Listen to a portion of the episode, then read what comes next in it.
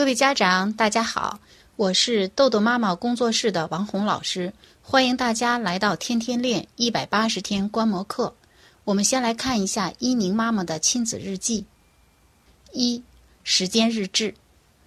早上孩子表现很好，七点二十五分就出门了。托管班放学的时候，孩子作业大部分都完成了。出门很冷，想起帽子还落在科学教室。孩子告诉我，今天太冷了，不想游泳。我很惊讶，问他为什么。他说：“反正也不是冯教练教，今天就不去了。”到了校门口，孩子要求我给买激光笔。孩子说：“妈妈，看我今天在学校作业完成的这么好，可以奖励我，给我买个激光笔吗？”妈妈说：“怎么想起来买这个呢？”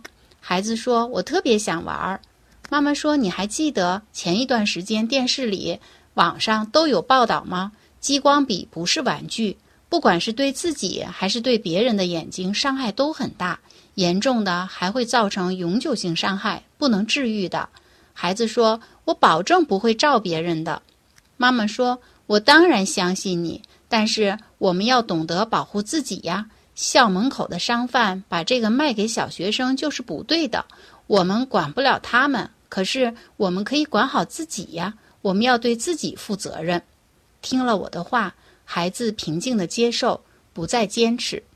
我还在想着怎么能让孩子坚持游泳。到了楼下，我想好今天自己已经约了私教，那么就顺便告诉孩子，暗示他今天还是要去游泳的。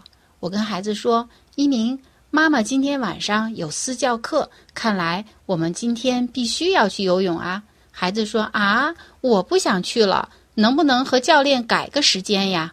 我说：“不行啊，我们要守信用，即使改也要提前至少半天和教练沟通。现在临时改，教练的计划就被我们打乱了，而且这也是之前教练就和妈妈说好的约课规则。”孩子听了以后开始哭闹脾气。我继续说：“你可以跟妈妈说说，为什么今天不想去吗？这好像也不是你的风格呀。”孩子边上楼边哼哼唧唧地说：“反正我今天就不想去游泳了。”进屋以后，我开始做饭，孩子趴到桌上哭。过了五分钟，进到房间里，继续哭，然后哭声很大。我把房门关上，孩子在里边大约哭了十五分钟。哭累了，走出来找我，然后我抱着孩子说：“看来你今天很累，你现在很饿了吧？”孩子说：“嗯，饿死了。”他也紧紧地抱住我，然后自己找了一根火腿肠，狼吞虎咽地吃完了。我跟他说：“我们马上就可以吃饭了。”一边说，我一边到餐桌旁抱上他。看起来你今天很累，不想游泳，妈妈特别理解你。谁都有偷懒的时候，你能和妈妈说说，为什么就今天不想去吗？是发生了什么不愉快的事儿吗？和小朋友闹矛盾了，还是教练批评你了吗？你有什么事儿不能跟别人说的，都可以跟妈妈说呀。别忘了，我可是宝宝的妈妈，我是最爱你了。孩子说：“妈妈，其实是因为我们的游戏规则定好了，我写完学校作业。”就可以玩整局的游戏了。我想在家玩。妈妈说：“这样啊，谢谢你诚实的告诉我。那我们现在先吃饭吧。”晚饭孩子吃了不少，情绪很平静。吃完饭，趴在床上一会儿就睡着了，估计也是折腾累了。爸爸没在家，我就打电话和爸爸商量，决定一个人去健身。我跟孩子说：“你可以继续在家睡觉。”睡醒了，起来把作业完成，也可以选择和妈妈一起去游泳，回来写作业，奖励你额外的八分钟游戏时间。你今天的三十分钟可以保留到周末。我说完以后，孩子很痛快的决定和我一起去游泳，并且告诉我，我要和妈妈永远在一起，干什么都不分开。六点五十，我们出门去游泳，八点四十到家，情绪很平静。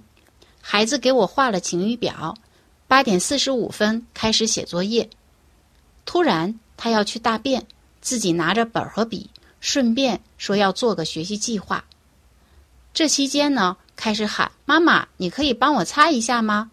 我说：“你可以自己完成这件事儿。”孩子说：“妈妈，妈妈，我手里有东西不方便。”然后一直喊，一直喊。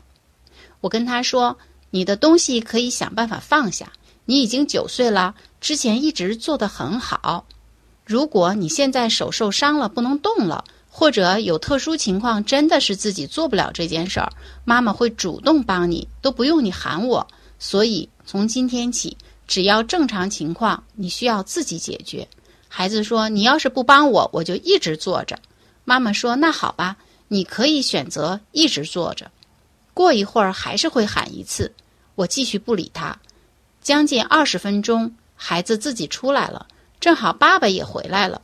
他像没事儿人一样，自己在厕所这会儿画了几天的学习计划，很工整。我及时的鼓励了他。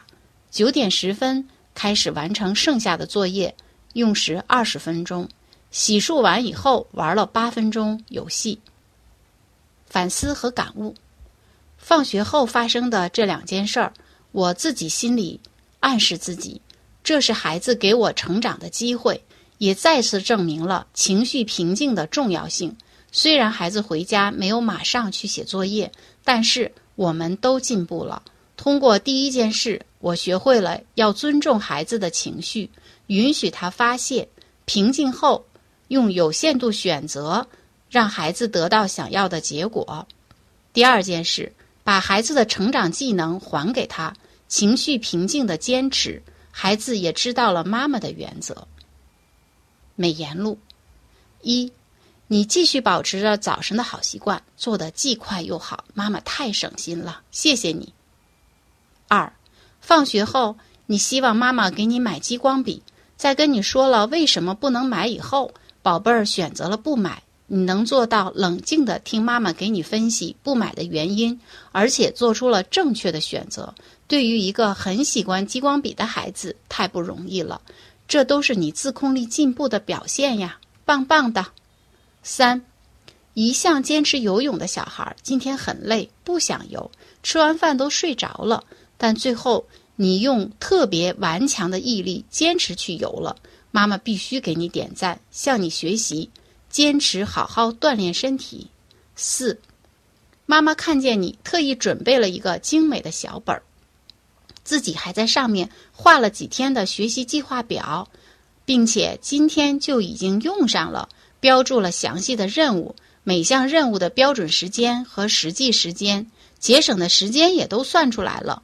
你已经开始学习运用时间表，这是我见过的最棒的学习习惯，太强了。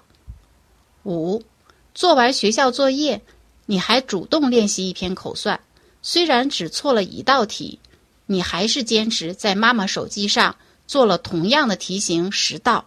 这样学习的态度，妈妈要给你一百分哦。六，自从游戏规则建立以后，你特别认真遵守。看到你每次都使用计时器，你可真是一个遵守约定的孩子。从一鸣妈妈的反思感悟中，我们看到，妈妈对孩子和妈妈意见不同，就是发生亲子冲突时，妈妈的态度发生了改变。她在心里暗示自己，这是孩子给我成长的机会。她没有说这是孩子的错，而是说这是孩子给我成长的机会。这个态度特别值得我们学习。面对孩子不想游泳。一名妈妈保持情绪平静，正如《儿童时间管理效能手册》第四章中费斯汀格法则所说的：“生活中百分之十是由发生在你身上的事情组成，而另外的百分之九十则是由你对所发生的事情如何反应所决定。”换句话说，一鸣不想去游泳，这就是生活中的百分之十，是我们无法掌控的。